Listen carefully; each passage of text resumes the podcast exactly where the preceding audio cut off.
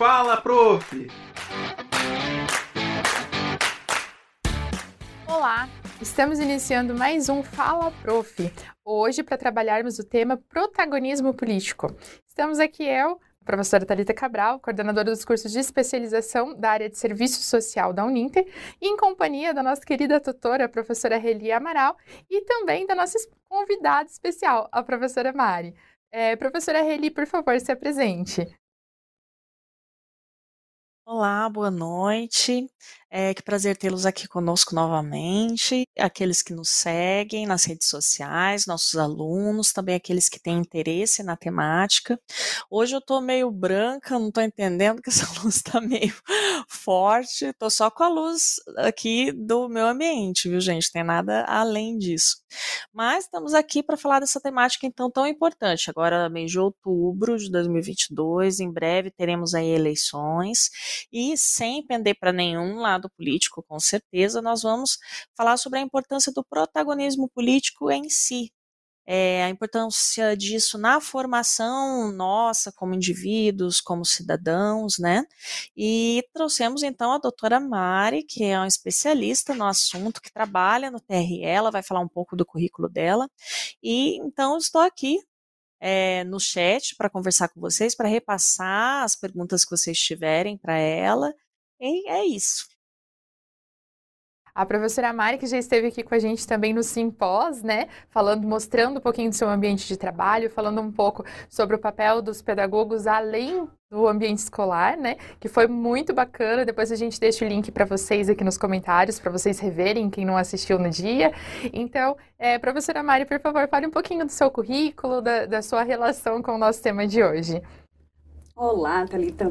Primeiro, obrigado pelo convite, é uma honra, um prazer estar aqui. Olá, Reli, que bom né, partilhar desse momento com vocês. E um olá para os nossos alunos que estão acompanhando. Eu sou pedagoga, né, me formei pela Universidade Federal do Paraná e na, durante a, toda a minha carreira fui me dedicando à educação. Fiz mestrado em educação, doutorado em educação e vou ser bem franca para vocês que nem passou pela minha cabeça um dia sair exatamente né, do contexto educacional, da sala de aula, né, enfim, do ambiente das escolas, né, de todo o processo educativo. E aí eu fui trabalhando, trabalhei com formação docente, trabalhei com né, Secretaria de Educação, em diversos é, momentos de formação, seja para pedagogos, seja para professores. Em 2015, fui chamada para um concurso que eu já tinha feito há muitos anos, mas fiz e esqueci, deixei para lá. Porque eu já estava né, com a minha carreira consolidada na educação, então não tinha menor interesse de sair.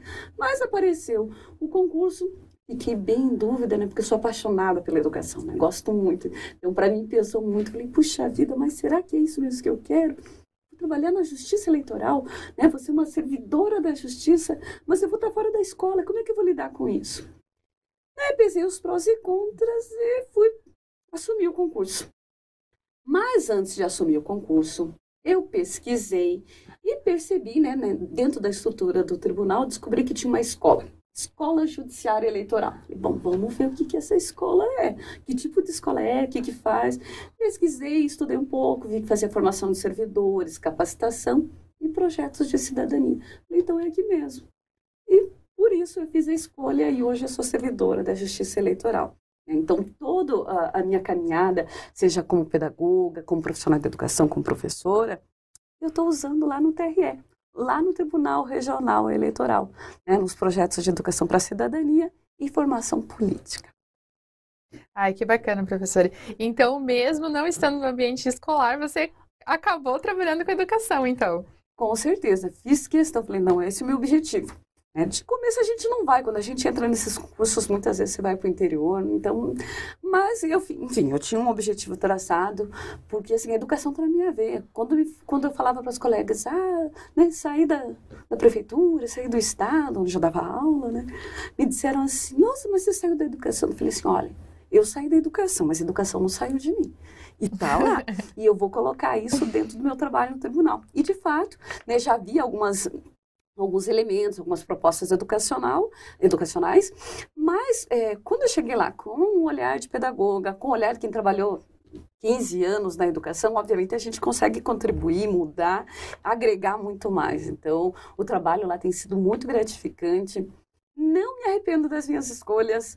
É, hoje eu sei mais do que nunca que o pedagogo tem espaço em diversos ambientes, né? Seja ambiente corporativo, se, seja dentro do judiciário. O que a gente tem que fazer é construir a carreira e entender que a, nossa forma de pensar tem que estar adequado à, à missão institucional, mas isso a gente consegue conciliar a partir de estudo e pesquisa. Né? Ai, que bacana. Professora, então, para a gente começar a falar um pouquinho sobre o nosso tema, é, fala para a gente um pouquinho, então, sobre o que seria essa questão do protagonismo político, né? Já que estamos aqui em ano eleitoral, né? Toda essa dúvida, é, esse clima de eleições no ar o tempo todo, né? Esse monte de informações que nem sempre informam de verdade, né? Comenta um pouquinho para a gente, por gentileza. Importante a questão do protagonismo. Porque, veja, quando a gente fala em protagonismo, a gente está falando é, enfim, de um posicionamento, de uma postura do jovem, né, em buscar participar politicamente. Só que isso não se dá assim da noite para o dia e também não é uma coisa automática, né? Todo mundo diz assim, ah, é porque o jovem é o futuro do país, o jovem é o amanhã. Só que o jovem não é amanhã, o jovem é o hoje, é o agora. E o jovem ele só pensa no hoje, no agora. Então, se a gente quer realmente formar, por exemplo, melhores eleitores, melhores cidadãos, a gente precisa investir em educação política. Então, investir em educação para a cidadania, trazer isso para o ambiente escolar, trazer isso à discussão, fazer com que eles entendam que votar não é só fazer o título, que existe muito mais, é, entender principalmente a formação para a cidadania como algo para a vida, né? que não é só naquele momento. E principalmente entender o sentido da política. A importância da política na nossa vida, a relação da política. Saber, por exemplo, aquele jovem que está no ensino médio, o currículo dele, se ele vai ter ensino noturno, se ele vai ter ensino integral, se vai ter mais escola, menos escola, se vai faltar escola não onde ele mora, tudo isso é política.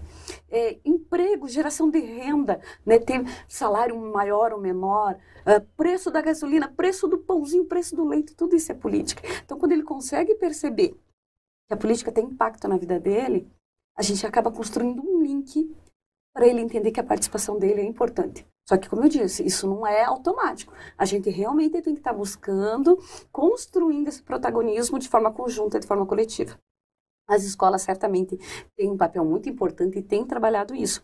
Mas eu penso que a gente precisa aproximar do sentido da democracia que hoje em dia está sendo muito discutido.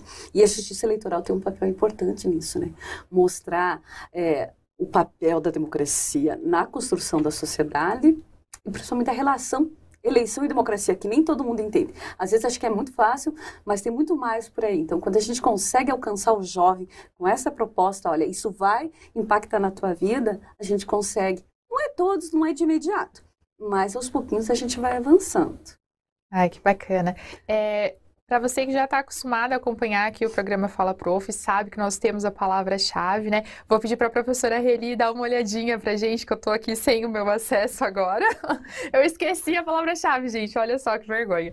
Mas a, a professora Reli já vê ali no e-mail, o Arthur, por gentileza, gente, que eu realmente esqueci a palavra-chave, mas tudo bem.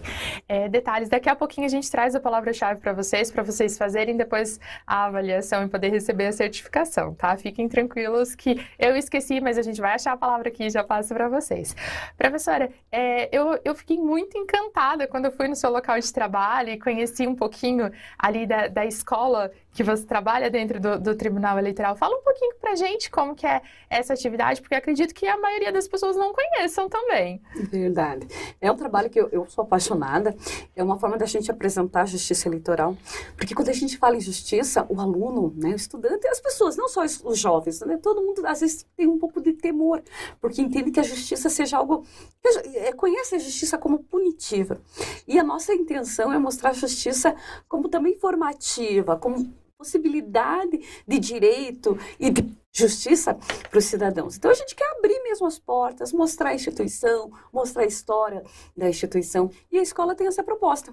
É um local, né? Você esteve lá, depois o pessoal pode ver pelas filmagens, é um lugar muito bonito, acolhedor, que a gente mostra um pouco da história da democracia, mostra que a urna eletrônica é segura. A gente faz palestra para os estudantes para apresentar a segurança da urna eletrônica, para mostrar o que, que pode e o que, que não pode numa eleição.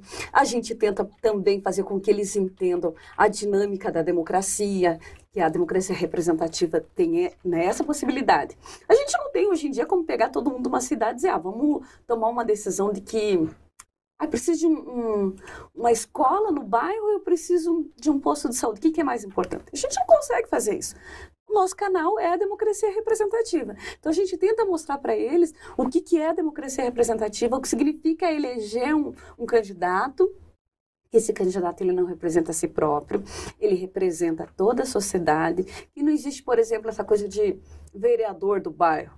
Vereador é da cidade, de todo mundo, quem votou e quem não votou. Então a gente é, tenta mostrar essa relação da política com a vida, que é importante para eles, mas principalmente tenta alcançá-las de uma forma lúdica, mostra, por exemplo, objetos que fizeram parte da história, convida eles para participar de um jogo, que é uma forma de entender todo o processo eleitoral de uma forma mais leve, mais lúdica, e principalmente a gente tenta mostrar que eleição não é só apertar botão, é, é, tentar entender o que, que, isso vai trazer de mudança na minha vida e que eu possa escolher os rumos que eu quero para minha vida, para a cidade, para o estado e para o país. Então, que a gente tem que participar.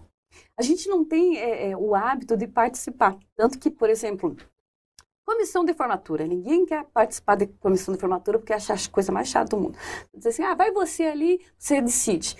Só que alguém vai decidir como é que vai ser a tua formatura, se você vai ter música, se... e você não está nem aí para essas decisões. Na política é a mesma coisa. É, essas pessoas que são eleitas, elas vão decidir quando você vai se aposentar, se você vai se aposentar, é, vão decidir que tipo de emprego você pode ter no futuro, que tipo de curso você pode fazer na faculdade, porque afinal de contas a política é, educacional muitas vezes ela define isso, né? Que cursos vão ter um pouco mais de vagas ou menos vagas. Então tudo isso é parte da política. Então a gente tem que buscar mostrar essa proximidade da política com a vida da gente e principalmente é, entender que quando a gente participa a gente tem condições de mudar seja na assembleia lá do condomínio, seja no conselho, no conselho acadêmico, nas instituições de ensino, toda instituição aqui também tem. Então a gente tem que participar e aprender a tomar decisões, não simplesmente deixar de lado e também não é votar e esquecer, deixar que alguém conduza a sua vida, né? Então a, a proposta da escola judiciária é isso, é acolher o aluno, mostrar o que é política e mostrar como que a gente pode participar da política. E é muito bacana, né, professora, a gente trabalhar essa questão que política não é apenas a política partidária que a gente vê excessivamente nesses anos eleitorais, né? Porque eu acho que o que cria muita repulsa nas pessoas é principalmente quando começam a bombardear a gente com essas notícias de, é, com esses escândalos, né, que relacionam um partido ou a outro, é um ataque verbal e, e o tempo inteiro, né, de um partido contra o outro, de um político contra o outro. Então acaba desmotivando, acho que um pouco as pessoas a, a pesquisarem mais, a ter, aprofundarem o conhecimento sobre política, né? Exatamente. E sabe que é interessante você tocar nesse assunto, que uma coisa que a gente é, costuma discutir muito lá no nosso trabalho, né, no Tribunal Regional Eleitoral, é justamente essa apatia, distanciamento do jovem em relação à política. Eu diria que é, é uma construção social e cultural que a gente tem que desfazer e mudar isso. Por quê? Vamos pensar aqui, ó. Como eu disse, a política impacta na vida da gente. Ok. É, a gente tem que participar, sim, mas existem diferentes formas de participar. Como eleitor consciente que vai pesquisar é uma, e outra é como candidato, é como político. Nós, da classe dos trabalhadores, por que não, é, sermos parte da política também. Só que ninguém quer porque todo mundo acha que é uma coisa é suja, é corrupta, é ruim, é negativo. Então, quando a gente é, abre espaço para outros participarem e tomarem as decisões, muitas vezes isso está embasado nessa visão de que é uma coisa negativa. Só que se a gente pensar um pouquinho, por exemplo, é comum quando tem uma família de médicos. Eu tenho uma amiga que é, o pai é médico, ela é médica e o irmão é médico. Três médicos no mesmo núcleo familiar. E é comum, advogado. Minha família também. Meu filho é advogado, meu irmão é advogado. Acaba, a política é igualzinho você acaba tendo as famosas oligarquias, né? você acaba concentrando em famílias. Então, essas famílias, a maior parte delas estão há anos no poder. É, é, é neto, é filho. Então, toda política é formalizada, é consolidada por esses núcleos familiares que muitas vezes protegem os seus interesses. E quando fala assim, olha, não, não participa não, política não é para você. Por que, que não é para você? Por que, que você, aluno que está em casa, agora não pode ser um, um, vereador, um deputado, um senador, que seja presidente da República? Por que você não pode colocar é, os anseios da tua comunidade também para serem discutidos? Pode. Só que a gente tem que desconstruir e mudar as concepções de currículo, de, de política. E principalmente a gente tem que mudar um, uma cultura de corrupção que a gente tem. Quer ver, se a gente tem tanto político corrupto, é porque em alguma medida a gente é conivente com isso, porque a gente aceita. Eu sempre digo para os estudantes quando vão lá na, na escola judiciária que quando a gente, por exemplo, fura fila, estaciona em fila dupla, cola na prova, é, guarda lugar para o colega. Esse tipo de coisa são pequenas formas de corrupção. A gente não percebe, mas a gente tolera isso. Sabe, guarda fila no supermercado, coisas que a gente fica louco da vida, mas que muita gente faz. Então, a gente vai tolerando e vai construindo uma cultura de corrupção. Para mudar a política, a gente tem que mudar esse pensamento, tem que mudar a cultura de corrupção.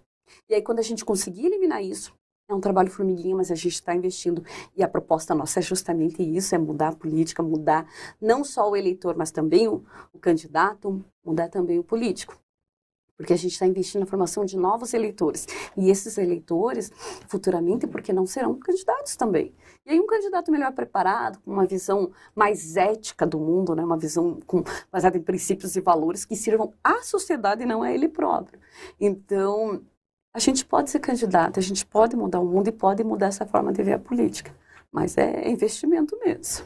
É um investimento e a longo prazo, né, prof? A gente tem que ir aos poucos, mas caminhando sempre para o rumo certo, né, diríamos assim. Professora, eu, eu, lembro que no dia que a gente foi lá no, no, no tribunal, você falou um pouquinho também sobre o projeto dos é, vereadores mirins. Isso. Me corrija se estiver errado. Que até eu, eu, conheci uma, uma das meninas que participou do projeto e ela foi candidata e agora, se eu não me engano, ela é vereadora também, né? Sim, nós temos, eh, né, um projeto que se chama Parlamento Jovem. O Parlamento Jovem, ele elege o vereador mirim e a vereadora Mirim, né, a gente costuma falar muito da participação da mulher na política. Né, quando a gente fala em democracia representativa, é importante que todos os segmentos, né, sejam os portadores, né, a pessoa com deficiência, seja o negro, a mulher, todos temos que estar representados. Por que isso? Porque, por exemplo, pensar aqui na mulher é, pobreza menstrual. Só vai saber o que é a dificuldade de sair de casa quando está menstruada e não tem acesso a um absorvente, a mulher que está menstruada e que é pobre que não tem condições de comprar. Então, o homem não vai pensar nisso. Quem tem que pensar é a mulher, por isso que a mulher tem que estar representada, por isso que o negro tem que estar representado. Então, a representatividade e o jovem é a mesma coisa. Para a gente pensar em políticas públicas para o jovem, o jovem tem que estar representado lá na política. E aí, para incentivar essa participação, a gente lançou em 2016, final de 2016, o, o projeto Parlamento Jovem. Como eu disse, ele acontece. Esse ano, 2022, nós tivemos em 148 escolas de todo o estado. Então, foram em torno de 65 mil estudantes participando. Né? Você faz todo o processo eleitoral. Faz título fictício, faz convenção partidária, filiação partidária. É, é assim, é como se fosse uma eleição de verdade mesmo. E leva lá para a escola urna eletrônica. O aluno vai ter contato com a urna eletrônica, vai votar e escolher os seus candidatos. Vamos fazer diplomação, ele vai tomar posse na Câmara, é uma posse, é, como se fosse uma posse oficial, posse, posse de vereador mesmo. Vai ser um momento muito bonito, que é, encanta. Muitos desses alunos nunca entraram na Câmara Municipal. Fala-se tanto, é a casa do povo, mas o povo não entra lá, nem sabe onde fica. Então, é, é, é, um, é um momento que ele conhece a Câmara, conhece como funciona, conhece a competência de um vereador, porque muitos não sabem, nem o próprio vereador às vezes sabe qual é a função dele. Se elege e depois vai descobrir o que, que faz. Tanto que eles prometem umas coisas, às vezes, meio absurdas, porque acham que pode, mas não podem. Né? Que nem é condizente ao, ao cargo que eles estão assumindo, né? Exatamente. Que estão se candidatando, né? Teve uma situação que alguém dizia assim, ah, né, porque o cara está prometendo, um candidato a vereador, ele está prometendo acabar com as filas nos postos de saúde. Não, legal, né? Vou votar nele. Claro que é legal. Só que não tem como acabar simplesmente. Qual que é o papel do vereador? Fazer leis. A fila no posto de saúde não vai acabar com uma lei. Ah, determino por lei que não tenha mais fila. Claro que não. O que vai acabar com a fila do posto de saúde é mais médico, mais equipamento, mais enfermeiro, mais funcionário. Então, quando você investir em estrutura, daí você acaba. Agora, só uma lei não vai resolver. Então, assim, são coisas que a população não sabe e acaba sendo né, iludida. E a gente coloca isso para o vereador Mirim. Ele é eleito, ele toma posse e ele tem um mandato no legislativo, lá na Câmara Municipal. Ele vai aprender como é que funciona uma Câmara? Qual que é a função do vereador? o que, que ele pode fazer, o que, que ele pode né, propor de fato ou não. Ele vai aprender de onde vêm as verbas públicas, minimamente esse orçamento de saúde e educação, que são básicos, ele vai aprender. E ao final do projeto, ele vai propor um projeto de lei. Né? Ele vai aprender o que, que é um projeto de lei, como é que tramita, né? qual que é os, os procedimentos para um projeto de lei. E esse projeto de lei, para isso, ele tem que saber que o projeto de lei tem que atender a comunidade, que não é só tipo, ah, eu vou propor uma fonte de Coca-Cola na escola. Não. Tem que pensar na, no bem da comunidade. Então a gente vai trabalhando com eles para que eles entendam que tem que ser uma coisa que tem utilidade e que o papel do vereador não é, por exemplo, ah, eu vou propor uma lei que dê nome lá para uma rua, para uma praça. Não, ele tem que ter algo que sirva realmente à população. E aí eles né, passam a, a Afinal, eles apresentam numa sessão pública o projeto criado por eles. Alguns, quando o projeto ficar bom, inclusive, são levados para votação no plenário oficial da Câmara. Tivemos alguns casos assim em Curitiba, Mamborê, Araucária. E foi muito legal, porque imagine, daqui 10 anos, esse menino vai olhar assim, olha, sabe aquela lei que discute bullying nas escolas? Eu fiz parte, eu propus quando era vereador, vereador Mirim. Então, assim, é uma coisa que é um aprendizado que nós não tivemos nossos pais, nossos avós, a gente não teve esse aprendizado. E eles estão tendo formação política, educação política. Vai ser uma geração melhor preparada, porque sabe qual que é o papel do vereador, qual que é o papel do político, qual que é o papel do legislativo, do executivo, o que, que ele pode propor e o que, que ele pode cobrar também. Inclusive, a gente teve, né, teve essa menina que é de Araucária, foi candidata, foi vereadora Mirim, depois, não, vou concorrer, realmente concorreu, né? E teve também um menino lá do município de Porã, que é interior do Paraná, que também, inclusive ele foi eleito o vereador mais jovem do Brasil. Ele participou em 2018 do Parlamento Jovem. Daí, quando teve a eleição de 2020, ele estava completando 18 anos, um dia antes de fechar as inscrições lá, o registro de candidatura. Foi lá com 18 anos, fez e se elegeu Hoje ele é né, o vereador mais jovem do Brasil, está fazendo um trabalho bem bacana e tenho certeza, e ele mesmo fala, né, deu alguns depoimentos, que participar do projeto foi o que incentivou e estimulou ele a participar efetivamente e fazer parte da política. É o que a gente quer. Eu não acho que todo mundo tem que ser político, não quero né, que o projeto forme só político, mas que abra a visão da população e crie uma nova geração, uma nova forma de entender política e fazer política para a população, né? É até uma das, das meninas que participou, a, a Giane, ela já participou aqui do Fala Prof com a gente também, quando a gente teve um episódio falando sobre as mulheres na política, né? No ano que ela, é, um pouco depois ela ter se candidatado, né? Então foi, foi bem bacana, ela trouxe também essa experiência de, do quanto que participar desse projeto influenciou para que ela permanecesse ali na carreira política, né? Porque ela é uma coisa que já vem muito dela também, a família dela já incentivava bastante essa participação dela na política, são pessoas que gostam, que já têm esse interesse, né, pela, pela, política. Então foi, foi bem bacana. E daí depois, até quando ela viu o vídeo nosso do Simpósio, ela falou assim, ah, eu tive lá! Então tem toda essa questão, essa sensação de pertencimento é muito importante, né, professora? Porque daí aproxima, acho que um pouco mais, porque a gente está tão acostumado com aquela coisa assim, ah, a política está lá, a gente está aqui. E, e uma outra coisa que eu tenho escutado bastante, que até eu queria que você falasse um pouquinho sobre, é que muita gente pensa que porque eu não votei em tal candidato e ele foi eleito, então eu não posso cobrar dele. É, muita gente pergunta assim, ah, você lembra em quem você votou na eleição passada? Independente de quem a gente votou, né, a gente precisa sim acompanhar o que eles estão fazendo e cobrar tudo mais. Você pode falar um pouquinho sobre isso, professora? Excelente colocação, Thalita, porque daí a pessoa se sente acuada, né, culpada. Puxa, realmente eu não lembro quem votei. Não importa quem você votou deveria fazer diferença? Com certeza deveria. Mas não é isso que vai determinar a, a tua, a, o teu espaço de discussão, não é isso que vai definir o teu direito como cidadão. Independente se você votou em X ou Y, o teu direito de cobrar, de se posicionar é o mesmo. Só que é, justamente essa cultura de política muito monopolizada, muito concentrada, muitas vezes polarizada, coloca para a gente assim, não, né? Não foi meu candidato, então eu vou ficar no meu canto e vou simplesmente deixar correr.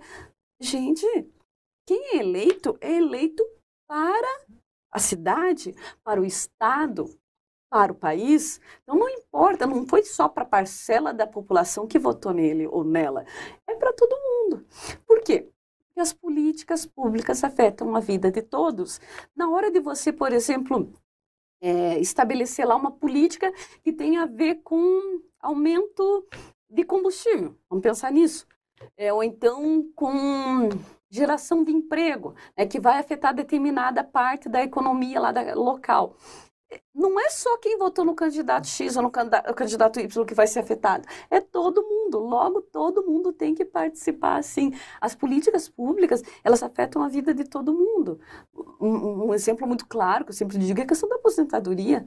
Não adianta você dizer, ah, mas o meu candidato era contra aquele pacote de aposentadoria. Não interessa. Foi, foi votado, foi aprovado, é, consenso ou não, a tua forma é, de trabalhar, de se aposentar futuramente, vai depender daquela política. Você gosta ou não? Né, você tendo votado no candidato que foi é, defensor dessa proposta ou não. Então, é questão de se posicionar e participar. É que a gente não tem a cultura da participação. Aquela coisa de. É, e assim a gente vê muito isso vários locais, instituições de ensino, trabalho, aquela coisa da pessoa não estar satisfeita. E às vezes até reclama, mas reclama para si mesmo, reclama para um colega, mas não vai além. Hoje em dia nós temos assim é, diversos mecanismos que possibilitam mobilização popular. A internet, as redes sociais, elas fazem isso assim de uma forma muito rápida, muito intensa. Inclusive nós temos né, alguns históricos de grandes mobilizações, não só aqui no Brasil, mas em, em outros países, mobilização por redes sociais que tiveram assim, um grande alcance, né, que realmente tiveram impacto. Então, para que não, por que não usar isso para mostrar a insatisfação popular? A gente não tem que simplesmente aceitar, porque vai ser assim, vai ser assim, mas a gente pode mudar. Só que para isso a gente tem que ter consciência, um, do que está errado, do que eu poderia mudar e principalmente de que eu não tenho que aceitar tudo. Né? A gente tem, assim, claro, alguns limites. É preciso deixar muito claro que a, a legislação é um limite, a gente não pode ir contra a legislação, não pode, por exemplo, promover quebra-quebra. Isso aí, óbvio, Qualquer um sabe que existem leis, né? Você não vai simplesmente é, sair protestando de qualquer forma, né? A gente fala de, de, um, de um protesto, de uma organização, de uma mobilização, de levar a voz do povo, de se fazer ouvir, mas isso de uma forma ordenada, de uma forma coerente, até porque se gritar todo mundo ao mesmo tempo, ninguém ouve. Então, é, é, a unificação de vozes. O que a gente precisa é dar sentido à nossa participação. Ai, que bacana. Professora Reli, você está muito quietinha hoje, estou estranhando. Estou aprendendo. Estou aprendendo. Estou aprendendo aqui com a professora Mari. É, é. Então, professora, por isso que a gente, a gente trouxe você, é, é a importância dessa questão do protagonismo em si, né? Eu acho que a gente vem de uma sociedade, é, a nossa sociedade, o Brasil, ele tem uma democracia muito recente. É, a gente vem do período colonial muito longo, é, de, de uma herança, além de colonialista, também escravagista. É, também passamos por um período longo de ditadura. É, apesar de não ter, de ter sido, por exemplo, um período democrático, a questão ali, aquele período do Getúlio Vargas, mas ele também teve todo um ranço tirano ali, que também calava a voz dos seus é, inimigos políticos, das pessoas que eram contrárias ao seu governo. Então, eu acho que está muito entranhado na nossa cultura é, essa questão, né, de que você participar, você se posicionar politicamente, ou é coisa de arruaceiro, coisa de. É, que eu não quero usar determinados termos aí, porque a gente está em período eleitoral, mas eu acho que o pessoal está tá conseguindo entender o que eu quero dizer. É coisa de quem quer se rebelar demais, se revoltar demais, e então as pessoas meio que se sentem é, acuadas de, de ter essa participação, né? Sem contar que a gente também é, somos um país que, que tem problemas na área educacional, né? Que ainda temos um nível de analfabetismo grande. Então, além de não ter, de haver essa dificuldade cultural desse protagonismo é, se, poder ser visto de uma forma negativa, tem os entraves aí educacionais de eu não saber como me posicionar ou me faltar conhecimento. Acho por isso que é tão importante é, esse trabalho que você faz. O pessoal está aqui bem curioso, né? Perguntando bastante, o pessoal de pedagogia dizendo que não sabia que podia trabalhar com isso, né?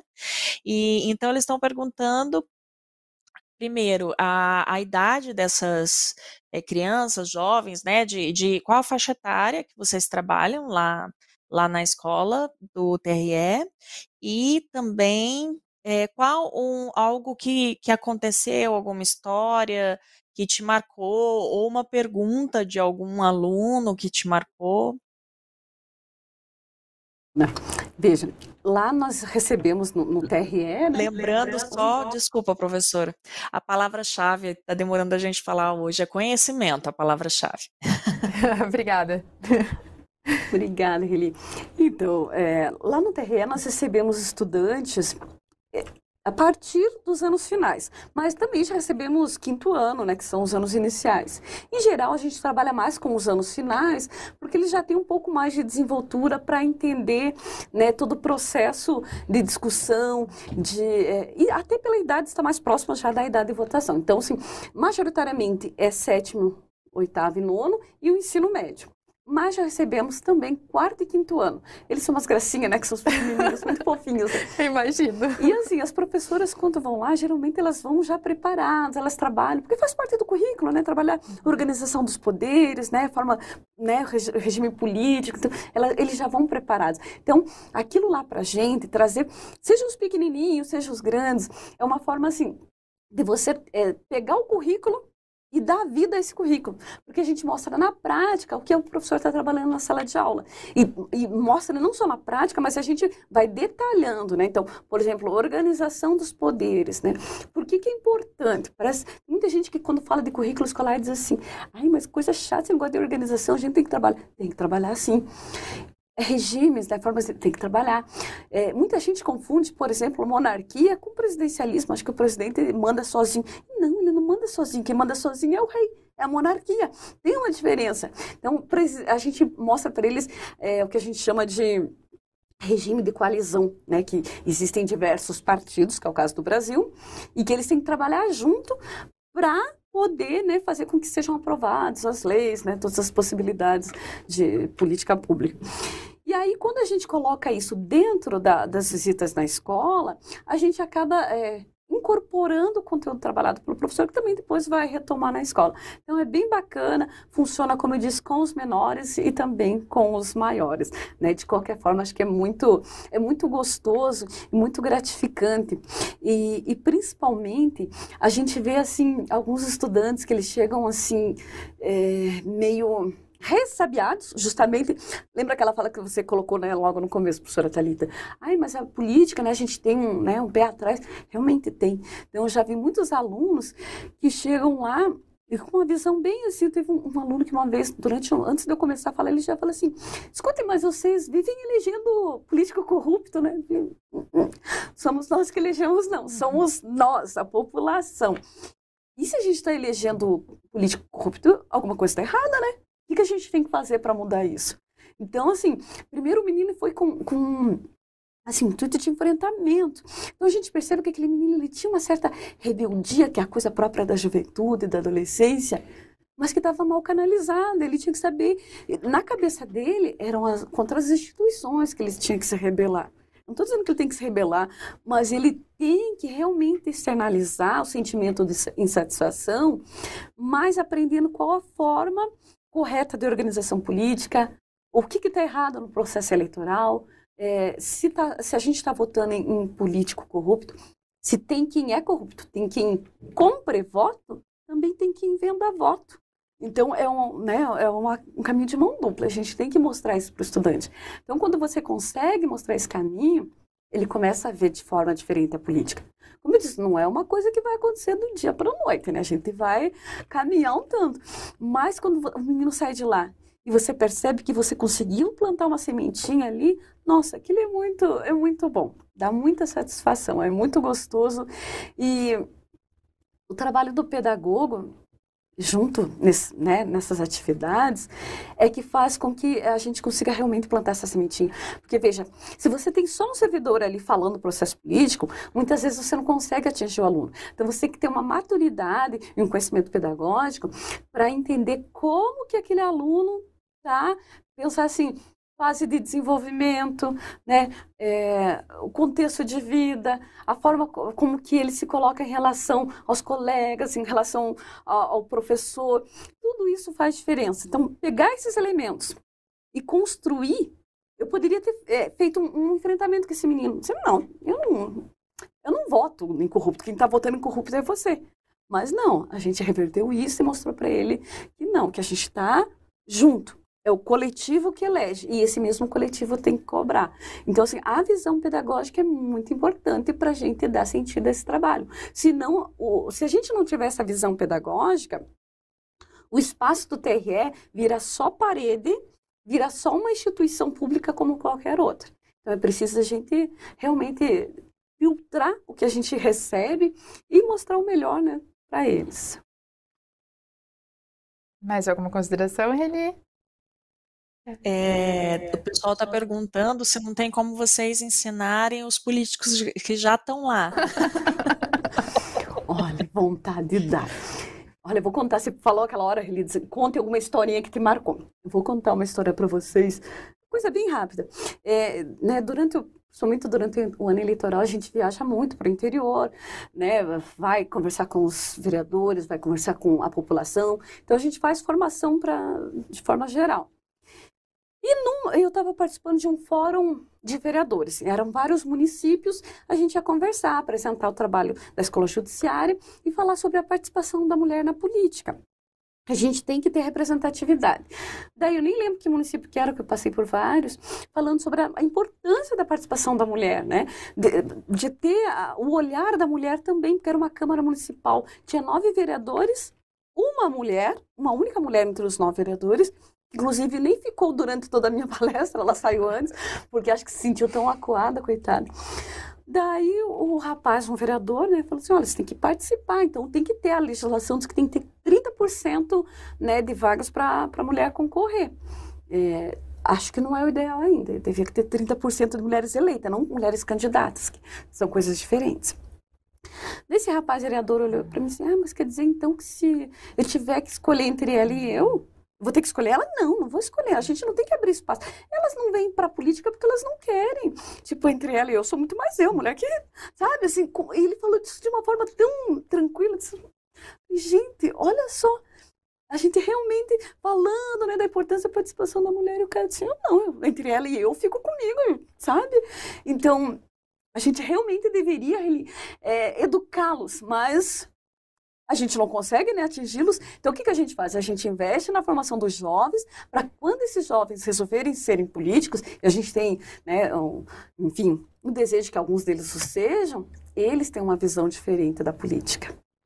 É, porque é mais fácil trabalhar com eles ali, né? Que ainda tem menos filtros, menos resistência, porque ainda não tiveram essas experiências negativas que a gente já vem ao longo do tempo tendo, né? Talvez com eles seja mais efetivo do que pegar alguém que já está lá, que já tem enraizado toda essa questão política não tão correta como nós gostaríamos, né? Deixa eu contar para vocês um, mais um caso, prometo ser rápido. É, nós temos lá no Tribunal das Visitas o que a gente chama de jogo das eleições. É um jogo de tabuleiro de mesa, onde eles, é, o objetivo é como tipo o jogo da vida, né? Tem cartas que dão movimento na mesa e o objetivo é ser presidente da República. Daí tem cartas proibidas e cartas é, permitidas. As cartas proibidas são atos ilícitos, tipo compre voto, é, coloque gasolina no carro de alguém e né, daí vai andar cinco casas.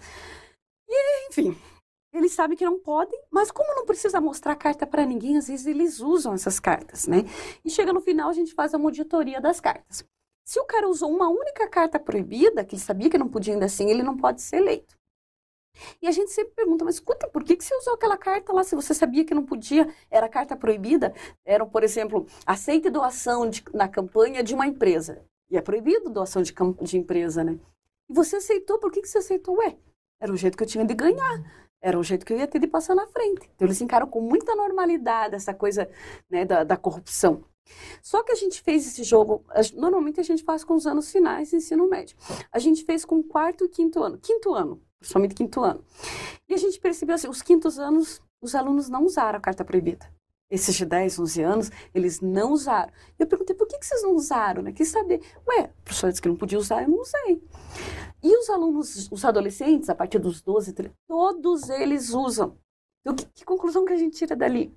A gente tem que investir na base, nos menores, porque chega uma hora que eles já foram contaminados pela, pelo contexto social. Então tem que investir em formação de base. É difícil, mas a gente tem que trabalhar assim mesmo. É, e nesse seu exemplo, professora, a gente consegue ver que, que a, a coisa está mais embaixo, né? Não adianta a gente trabalhar só uma pessoa e não trabalhar aquele contexto que ele vive também, porque senão a coisa não vai melhorar, né? Verdade, isso. a gente precisa trabalhar daí o conjunto, né? É importante que a gente, é, ainda mais agora nesse cenário eleitoral que a gente vê o quanto as pessoas estão desmotivadas, muitas pessoas estão indignadas, outras estão frustradas, outras, tipo, já nem sei mais o que dizer a respeito. É, é, um, é um cenário que parece que a esperança já não existe mais, né? A gente fica. Até por isso que a gente pensou em trazer você aqui hoje, porque é, é sempre muito gostoso conversar com você, porque dá um ânimo, assim, né? Uma esperança, renova a nossa esperança nessa questão política. Então, assim, estamos quase caminhando já para o nosso final. É, professora Reli, você pode, por gentileza, repetir a palavra-chave para gente? Isso, a palavra-chave é conhecimento. É, e nesse sentido, professora Mari, é, eu queria saber eh, dentro, porque vou, vou, pegar assim, como a minha, minha experiência, né? É, apesar de fazer parte do currículo, hoje, não sei se, na minha época era ainda aquilo, é, civismo, né? Disciplina é, esqueci agora o nome, mas era uma disciplina que abordava um pouco, mas abordava o quê? Era a bandeira, o hino nacional, outros hinos, mas como a parte política, né, os setores, os poderes, né, legislativo, judiciário, é, executivo, tudo isso não era, não era discutido na escola, né, qual a função de um vereador, qual a função de um deputado estadual, de um deputado federal, de um senador.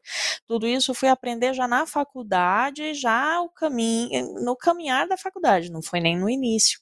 Então, nesse sentido, qual, o que você acha que precisaria ter é, no currículo, qual o tipo de abordagem que, que seria importante ter, o aprofundamento para que o protagonismo político pudesse fazer parte da vida né, da, das crianças, dos adolescentes, dos jovens, porque realmente é algo que precisaria estar no âmbito educacional, já que não tem como é, exigir que a família traga isso, né? Legal essa pergunta. É, veja, quando a gente traz Lá na escola, né, uma visita lá dura em torno de duas horas. A gente não tem condições de trazer todos os elementos numa visita, é claro. O professor tem que complementar. E mesmo os projetos, né, a gente traz diversos elementos, mas vai depender de como o professor conduz o projeto na escola. Então, o professor é a grande, é, eu diria que é o elemento chave desse processo educativo. E aí, assim, em termos de currículo, é, são importantes os elementos que estão colocados no currículo, mas eu acho que eles ainda falta fazer uma relação entre eles. Por exemplo, você trabalha lá é, a Constituição da República, você trabalha lá uh, na organização dos poderes, só que você não estabelece uma relação entre uma coisa e outra, né? fica muito estanque. Né? A Reli trouxe para a gente o exemplo né, da disciplina. Hoje nós temos as escolas cívico-militares, eh, educação, educação e civismo, uma disciplina. Antigamente, essas disciplinas eram voltadas muito, como você mesmo trouxe o exemplo, é, para os símbolos. Por quê? Porque isso representava o quê? Regime militar. Né? E não se tinha é, nenhuma pretensão de uma visão crítica que questionasse. Era respeitar os símbolos e trabalhar a partir né, da, da ordem colocada ali. Hoje, a ideia é que o jovem consiga participar, se, se posicionar. Só que para isso a gente precisa é, que a formação, a educação para a política seja algo mais realmente é, sólido, que faça mais sentido, que tenha exemplos mais concretos, que ele entenda as formas de regime militar, de regime político, né? O que é uma ditadura, o que é um regime democrático, diferentes formas de regime democrático, como eu falei, o que é monarquia, o que é presidencialismo, onde tem, é, por exemplo, primeiro-ministro, muita gente não sabe, né? Ah, por que, que tem lá na Inglaterra, tem, mas o que, que é? Então, é, trabalhar isso mas contextualizando para que faça sentido e principalmente entender que a participação política ela começa quando eu entendo a importância da política na minha vida é, que isso tem impacto, sim, mas principalmente que eu consiga entender a relação desses elementos. Né? Por que, que eu tenho que votar? Ai, coisa chata, por que, que eu voto? Todo mundo questiona, por que, que o voto é obrigatório? Porque, infelizmente, a gente ainda não tem uma evolução política, uma evolução intelectual, é, uma consciência que nos permita é, perceber a importância do voto. E justamente porque eu não sei a importância da política da minha vida, é porque eu vou achar que eu não preciso votar. Então, infelizmente, não, o voto é obrigatório por, por, conta disso. Vai chegar um momento que eu acho que não vai ser obrigatório, que a gente vai ter condições, que todo mundo né, vai perceber, e a educação tem um papel importante, mas nesse momento ainda é. Então, quando eu entender a importância do voto, o impacto do voto, e principalmente que não é só votar, que não é uma coisa mecânica, mas é ter condições de cobrar, de posicionar, fazer pressão. Se a população sonhasse o poder da pressão popular, se mobilizaria mais. Mas, infelizmente, ainda falta isso. Então, assim, é preciso disciplinas que trabalhem isso de forma mais sólida, fazendo essa relação e trabalhando assim os elementos da política trans, realmente de forma transversal, né? Unificando as disciplinas, dando uma visão do todo. Acho que é um pouco por aí. Acho que a gente já caminhou, mas ainda tem algumas coisas para seguir. E daí a gente recai mais uma vez na questão da formação pedagógica, né, professora? Em preparar esses professores para que eles consigam fazer essa interdisciplinariedade, né? E também essa aproximação, né? Com o dia a dia das crianças, dos adolescentes, para que eles consigam ter esse sentimento de pertencimento, né? Para que não fique mais a política sendo o bicho-papão da história, né? É bem isso. É, enquanto for bicho-papão, a gente vai continuar fugindo e deixando a política para quem?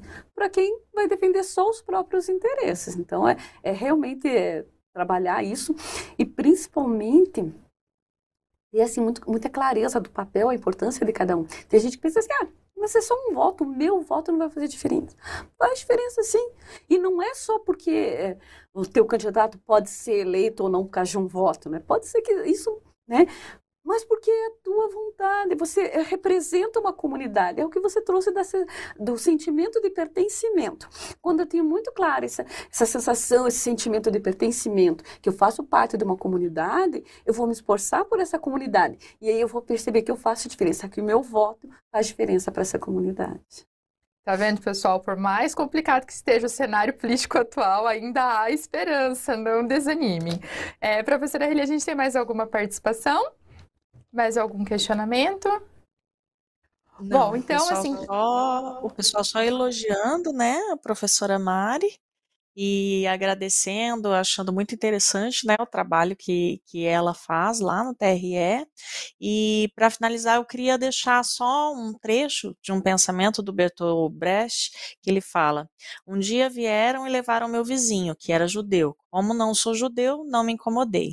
No dia seguinte, vieram e levaram meu outro vizinho, que era comunista. Como não sou comunista, não me incomodei. No terceiro dia, vieram e levaram meu vizinho católico. Como não sou católico, não me incomodei. No quarto dia, vieram e me levaram. Já não havia mais ninguém para reclamar. Então, nesse quesito de protagonismo político, né, todos fazemos parte da mesma nação, da mesma cidade, da mesma comunidade. Então, é, como também diz o, disse o Martin Luther King, né, o que me preocupa não é o grito dos maus, mas o silêncio dos bons. Então, que a gente possa fazer a nossa parte, aí quando a gente for votar, acreditando no projeto e cobrando o projeto político dessas pessoas as quais a gente já elegeu. Muitos já foram eleitos aí no primeiro turno, né? Deputados, senadores. Então, que a gente possa estar tá cobrando para que o, a fala dos bons, né, prevaleça, cada um fazendo a sua parte. Muito obrigada, professora Reli. Então, pessoal, a gente vai passar agora para a professora Mari fazer suas considerações finais. Se alguém tiver mais alguma dúvida, alguma coisa, depois a gente pode passar para a professora, só vocês encaminharem para a gente. E se vocês têm alguma sugestão de tema também que vocês gostariam que a gente trouxesse algum convidado especial para falar, fiquem à vontade, mandem nas nossas redes sociais, participem com a gente, porque afinal de contas o Falo Prof é para isso, né? Para responder aos seus questionamentos, para trazer um pouquinho mais conhecimento desses profissionais maravilhosos, né? Para contribuir um pouquinho para o nosso crescimento. Professora, suas considerações, por favor. Primeiro é agradecer realmente a possibilidade de falar desse trabalho, que é um trabalho que eu adoro, é, e dizer assim, realmente eu sou uma entusiasta da educação, sou apaixonada pelo meu trabalho. A educação é um ato político, então a gente tem que ensinar para a política. Né? Eu, é, eu penso sempre que cada vez que a gente consegue mostrar para um jovem, a Jane que esteve aqui com vocês, Aquela menina é uma menina simples, de uma família humilde, da agricultura. E ela conseguiu perceber na política uma possibilidade, não por ela, mas pela comunidade. Então, quando a gente consegue trazer um jovem para ir se despertar para o protagonismo político, eu acho que toda a comunidade sai ganhando. E esse é o papel que cabe a nós, professores, cabe a assistentes sociais, cabe a toda a sociedade. Então, é, se a gente não fizer nada, como né, bem trouxe a Relia, os, né, os maus vão tomar conta. Então, vamos nos mobilizar, vamos realmente caminhar de mãos dadas e mostrar que, assim, pode não ser fácil, mas ficar parado é pior. Então, é se pôr em movimento, é construir, acreditar. Eu acredito no ser humano, tem hora que dá, né? mas a gente ainda acredita e principalmente acredita no jovem, né? Esse protagonismo do jovem, de mostrar para ele o caminho. Mas, como eu disse, isso não vai acontecer do nada, não vai brotar espontaneamente na cabeça do, do adolescente que ele tem um papel na sociedade. A gente vai ter que mostrar isso. Como que a gente mostra? Conhecimento, que é a palavra-chave de vocês hoje, né? O conhecimento, a educação, é pensar junto, é sonhar junto, tá? Então agradeço e fico à disposição. Professora, muito obrigada pelas suas palavras. E para você que gostou da participação da professora Mari, a gente vai deixar também o vídeo dela ali do Simpós, quando ela mostra um pouquinho do seu espaço de trabalho. Vocês vão amar. Eu e a professora Patrícia, a coordenadora da área de pedagogia da pós-graduação da Uninter, quando nós acompanhamos, a gente chegou a se emocionar, choramos lá junto, vendo toda essa paixão que ela tem pela atuação profissional e também desse trabalho tão enriquecedor que eles fazem ali no TRE. E se você tem curiosidade um pouquinho mais, depois vocês podem também procurar a professora nas redes sociais, conhecer um pouquinho mais de perto também esse trabalho do Tribunal Regional Eleitoral. Então, gente, nós vamos ficando por aqui. Muito obrigada pela participação de todos e nos vemos no próximo programa. Mês que vem estamos aí de novo. Tchau, tchau. Fala, prof!